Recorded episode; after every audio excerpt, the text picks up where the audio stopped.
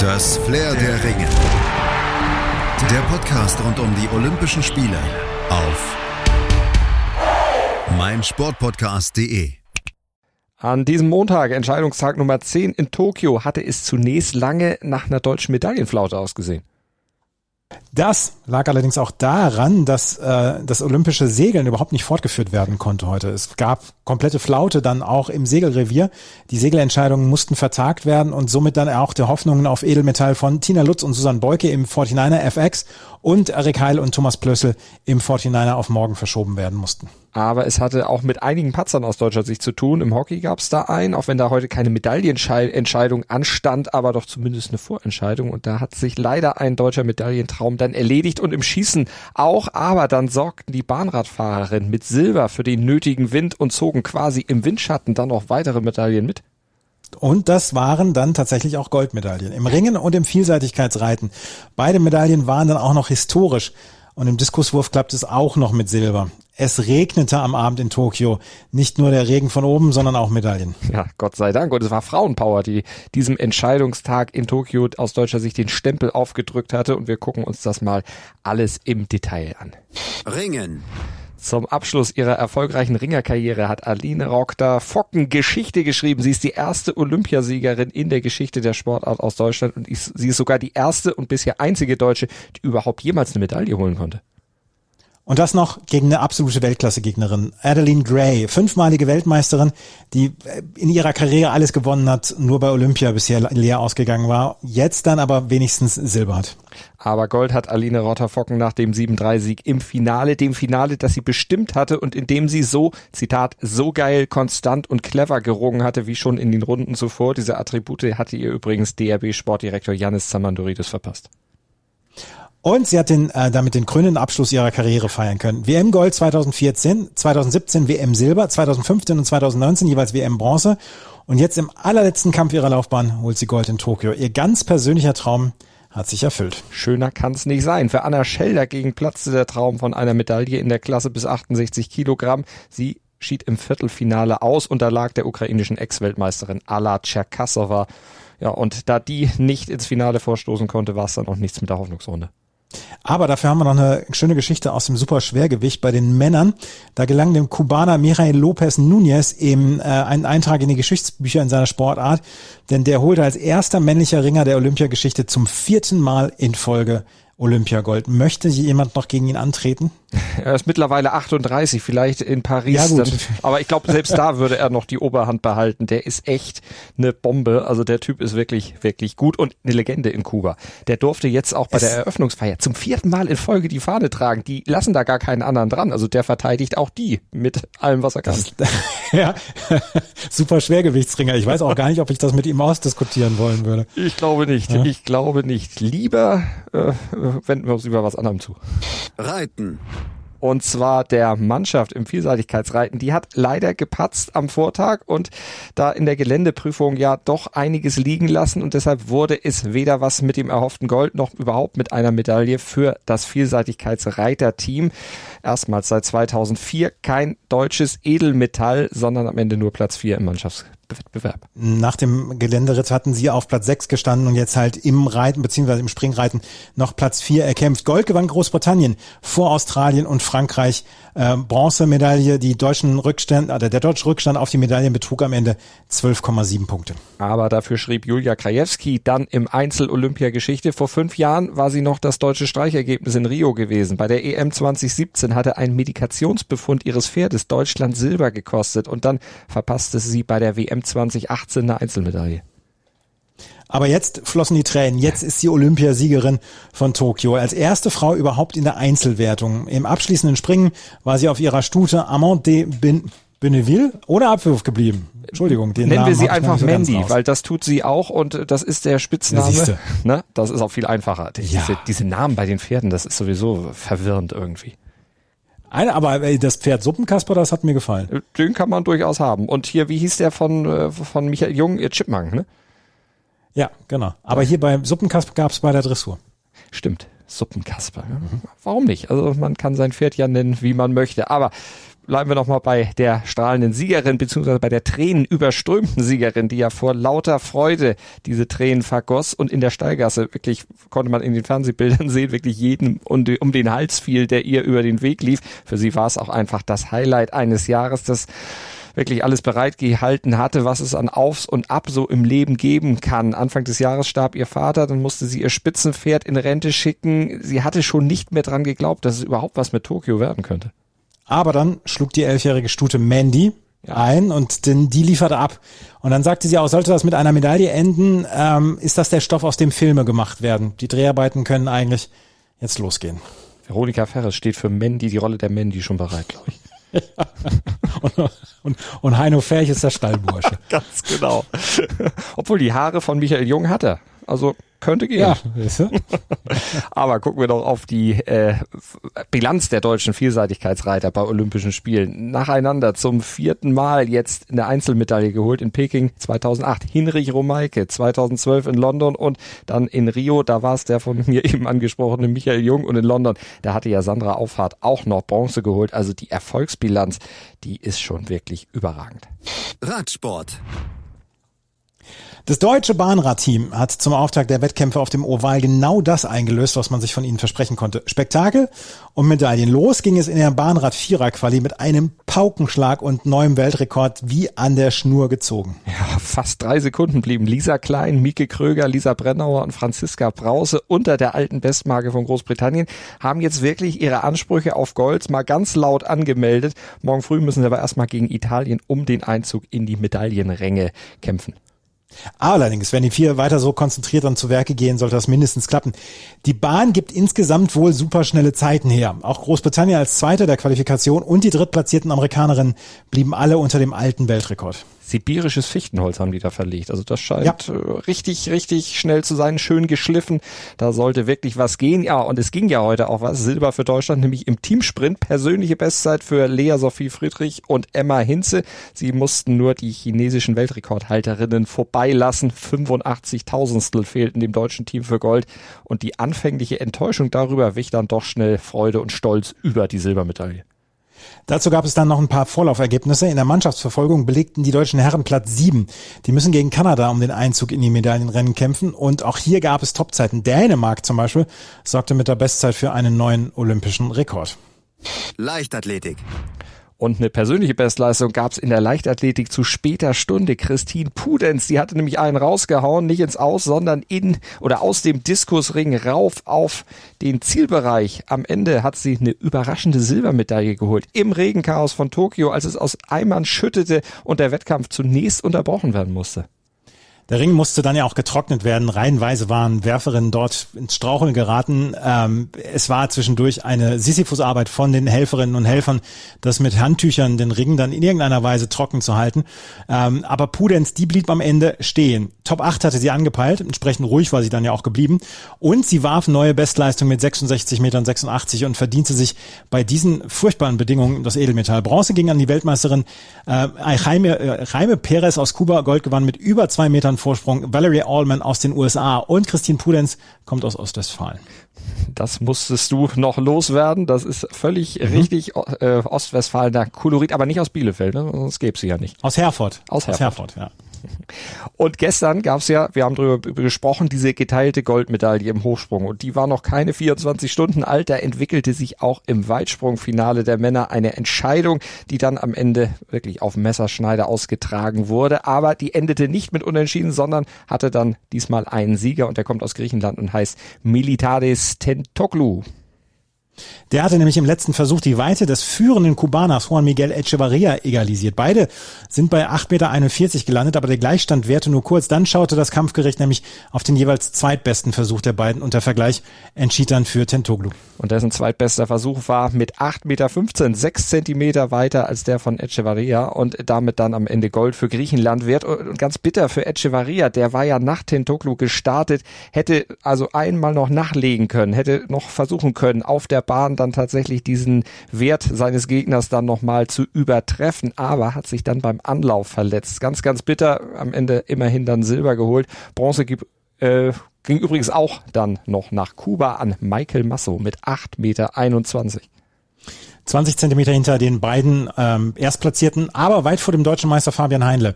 Der landete mit 7,62 Meter auf dem zwölften und letzten Platz, hatte allerdings auch mit muskulären Problemen zu kämpfen. Probleme, die über Nacht aufgetreten waren.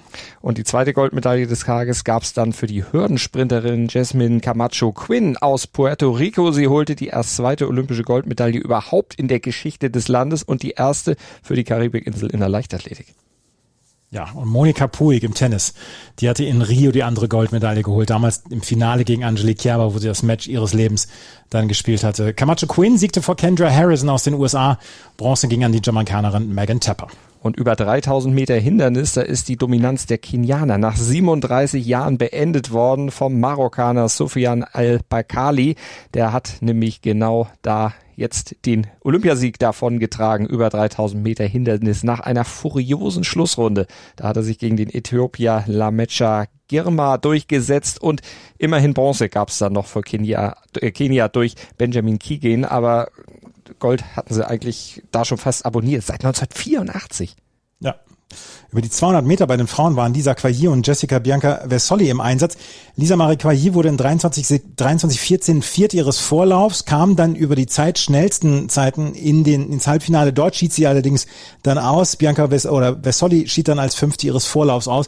Und raus ist dann auch Carolina Kraftzig über 400 Meter. Sie wurde in ihrem Halbfinale nur Vierte verpasste damit den geforderten Platz unter den besten zwei und gehörte dann auch nicht zu den beiden, beiden weiteren Zeitschnellsten. Und über die 1500 Meter, da schied Hanna Klein als letzte ihres Vorlaufs aus und die 1500 Meter, die sorgten dann am Morgen auch noch für eine andere sehr kuriose Geschichte, über die müssen wir auch noch mal sprechen. Sifan Hassan aus den Niederlanden war die Hauptperson. Die will ja in Tokio eigentlich das Triple schaffen. 1500 Meter, 5000 und 10.000 Meter, alle laufen und natürlich auch gewinnen.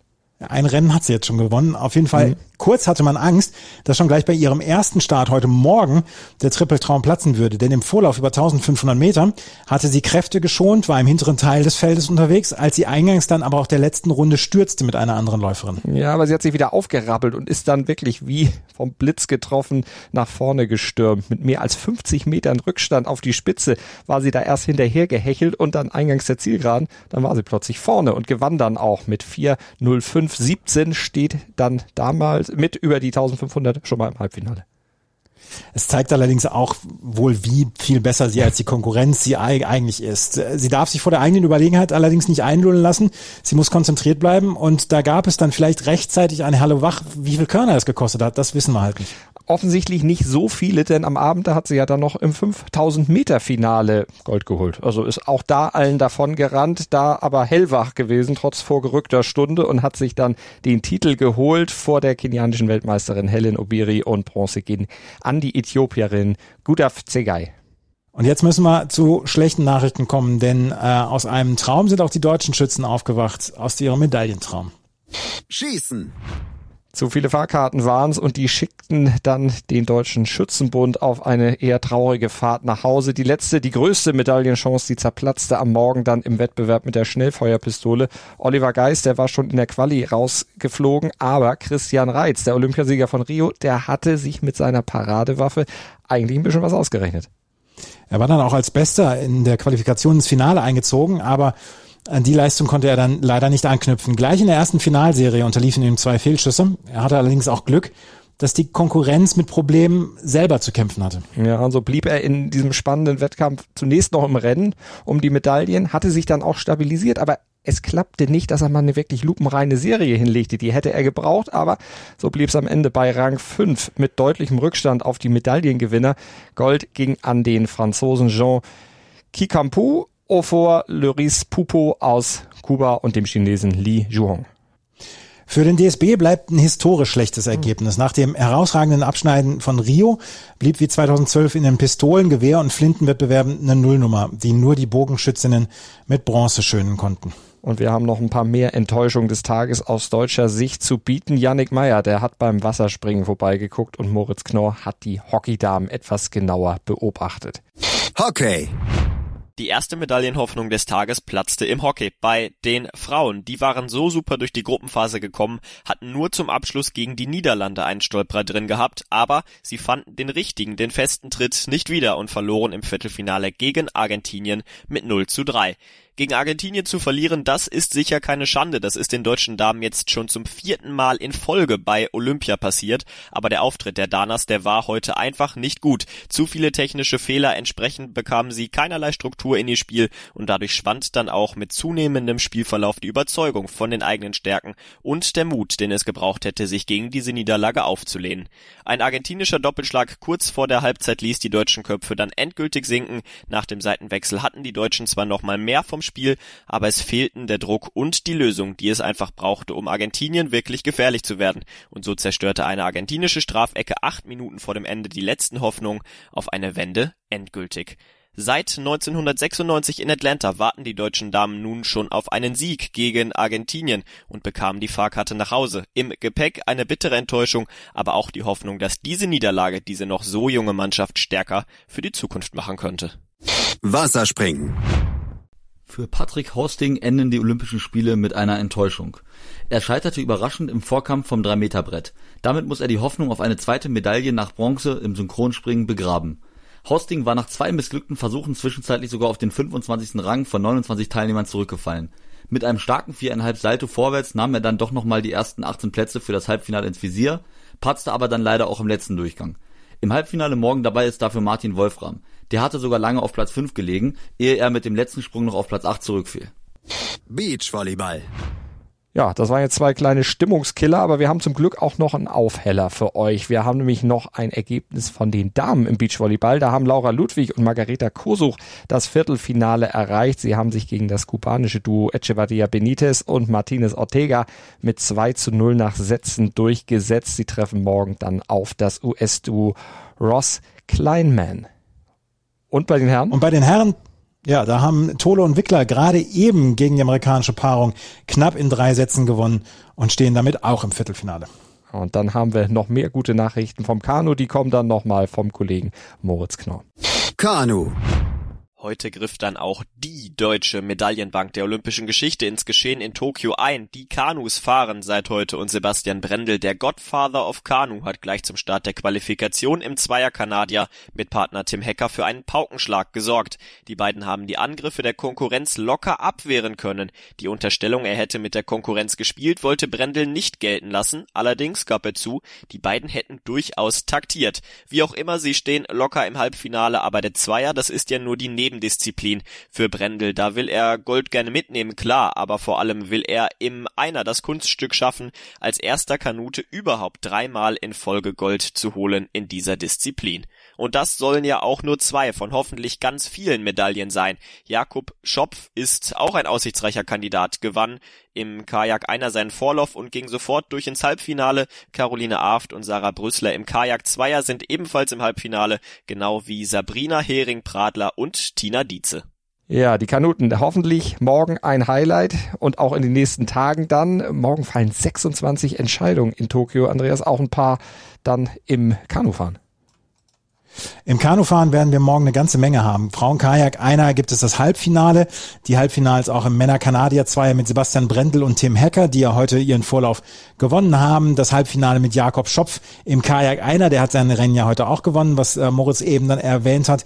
Der Kajak-Zweier der Frauen, die Halbfinals mit Sabine Hering-Pradler und Tina Dietze sowie Sarah Brüssler und Caroline Arft denn wir haben den Frauenkajak einer, wir haben Männer Kanadier Zweier B-Finale und A-Finale, wir haben Kajak einer A-Finale, wir haben den Frauenkajak Zweier A-Finale, also eine ganze Menge morgen an Medaillen beziehungsweise Halbfinals dann in der auf der Kanu beziehungsweise Kajak Ruderstrecke. Und das werden wir natürlich morgen dann auch zusammenfassen. Wir haben dann hoffentlich auch Segeln, wenn der Wind dann wirklich mitspielt in der Bucht von Tokio. Das 49er FX-Rennen mit Susanne Beuke und Tina Lutz. Da hoffen wir natürlich auf eine Medaille, genauso wie im 49er mit Erik Heil und Thomas Plössel. Auch da sollte irgendwas vielleicht bei rauskommen, wenn es denn wieder richtig vernünftig windet, dass man mit dem Segelboot dann auch tatsächlich segeln kann, weil wenn kein Wind ist, das ist, äh, haben wir ja schon öfter gesehen. Wir haben ja schon ganze America's Cup Rennen nicht verfolgen können weil da über Tage sich überhaupt nichts gerührt hat.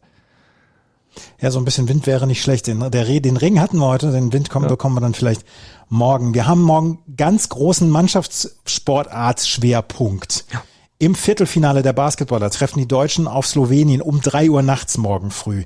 Im Beachvolleyball haben Laura Ludwig und Margareta Kosuch um zwei Uhr die Chance gegen April Ross und Alex Kleinman ins Halbfinale zu kommen. Im Halbfinale wollen die deutschen Handballer um 13.45 Uhr Ägypten schlagen, um dann ins Halbfinale einzuziehen. Und das Hockey-Halbfinale gibt es morgen auch. Um 12 Uhr deutscher Zeit, 19 Uhr äh, japanischer Zeit Deutschland gegen Australien. Also in den Mannschaftssportarten ist morgen eine ganze Menge los. Da entscheidet sich, ob Deutschland um Gold spielen kann oder ob sie ins kleine Finale um Bronze dann äh, sich duellieren müssen wie vor vier oder fünf Jahren in Rio. Da hatten sie ja die Bronzemedaille geholt, aber die sind eigentlich so gut drauf. Der Favorit ist vielleicht Australien. Die sind ja schließlich eine wirkliche Weltmacht im Hockey, aber die Deutschen sind gut drauf. Also da geht was. Ich will noch nicht zu viel äh, da jetzt reinlegen, aber ich bin da ganz guter Dinge. Und Leichtathletik ist auch dann jede Menge Weitsprungfinale mit Malaika Mihambos, auch sehr früh morgens, 3.50 Uhr deutscher Zeit. Ja, wir haben ähm, die Leichtathletikfinals, viele Leichtathletikfinals finden ähm, zu amerikanisch freundlichen Zeiten statt. Ähm, das Finale werden wir morgen auch von den 400 Meter Hürden äh, der Männer erleben um 5.20 Uhr und äh, wir haben dann noch das Stabhochspringfinale, das findet am Morgen Nachmittag statt, deutscher Zeit. Und wir haben das Hammerwurffinale auch äh, morgen Nachmittag. Und wir müssen vermelden, dass Simone Biles morgen antreten wird. Im Kunstturnen auf dem Schwebebalken wird sie dabei sein. Stimmt, die wird wieder mitmischen. Gucken wir uns dann natürlich auch genau an, werden wir auch morgen drüber sprechen. Und wir sprechen über Bahnradsport, die Mannschaftsverfolgung bei den Frauen. Da steht die erste Runde auf dem Programm dann und auch bei den Männern. Also da ist eine ganze Menge dann zu bieten und die Entscheidung, die fällt dann auch sowohl bei den Frauen als auch bei den Männern dann gegen Mittag deutscher Zeit könnt ihr dann auch unbedingt reingucken. Teamsprint bei den Männern wird auch entschieden. Also es gibt ein paar Entscheidungen, ein paar Medaillen hoffentlich. Wir sprechen morgen drüber hier beim Flair der Ringer auf mein Sportpodcast.de. Danke auch heute wieder für euer Interesse vom mittlerweile zehnten Tag. Also es ist noch ein bisschen was zu gehen. Es sind noch ein paar Medaillen zu holen. Aber man merkt so langsam Olympia schon in den Knochen. Ja, man merkt Olympia in Knochen und ähm, das werde ich morgen dann auch wieder spüren bei der Nachtwache, weil da werde ich eine ganze Menge zu besprechen haben, weil morgen früh gibt es ja super viel und das werdet ihr alles schon mal in der Nachtwache ein bisschen aufbereitet haben. Beistand jetzt hier auf meinen Sportpodcast.de, dem ersten Sportpodcast des Tages und dann gibt es wie gesagt gegen 16 Uhr 16 morgen wieder Flair der Ringe. Vielen Dank fürs Zuhören. Bis morgen. Tschüss. Bis morgen. Tschüss. Das Flair der Ringe. Der Podcast rund um die Olympischen Spiele auf meinsportpodcast.de. Schatz, ich bin neu verliebt. Was? Da drüben. Das ist er. Aber das ist ein Auto. Ja, eben. Mit ihm habe ich alles richtig gemacht. Wunschauto einfach kaufen, verkaufen oder leasen. Bei Autoscout24. Alles richtig gemacht. Wie baut man eine harmonische Beziehung zu seinem Hund auf? Puh, gar nicht so leicht. Und deshalb frage ich nach, wie es anderen Hundeeltern gelingt, beziehungsweise wie die daran arbeiten. Bei Iswas Dog reden wir dann drüber. Alle 14 Tage neu mit mir, Malte Asmus und unserer Expertin für eine harmonische Mensch-Hund-Beziehung, Melanie Lippisch. Iswas Dog? Mit Malte Asmus. Überall, wo es Podcasts gibt.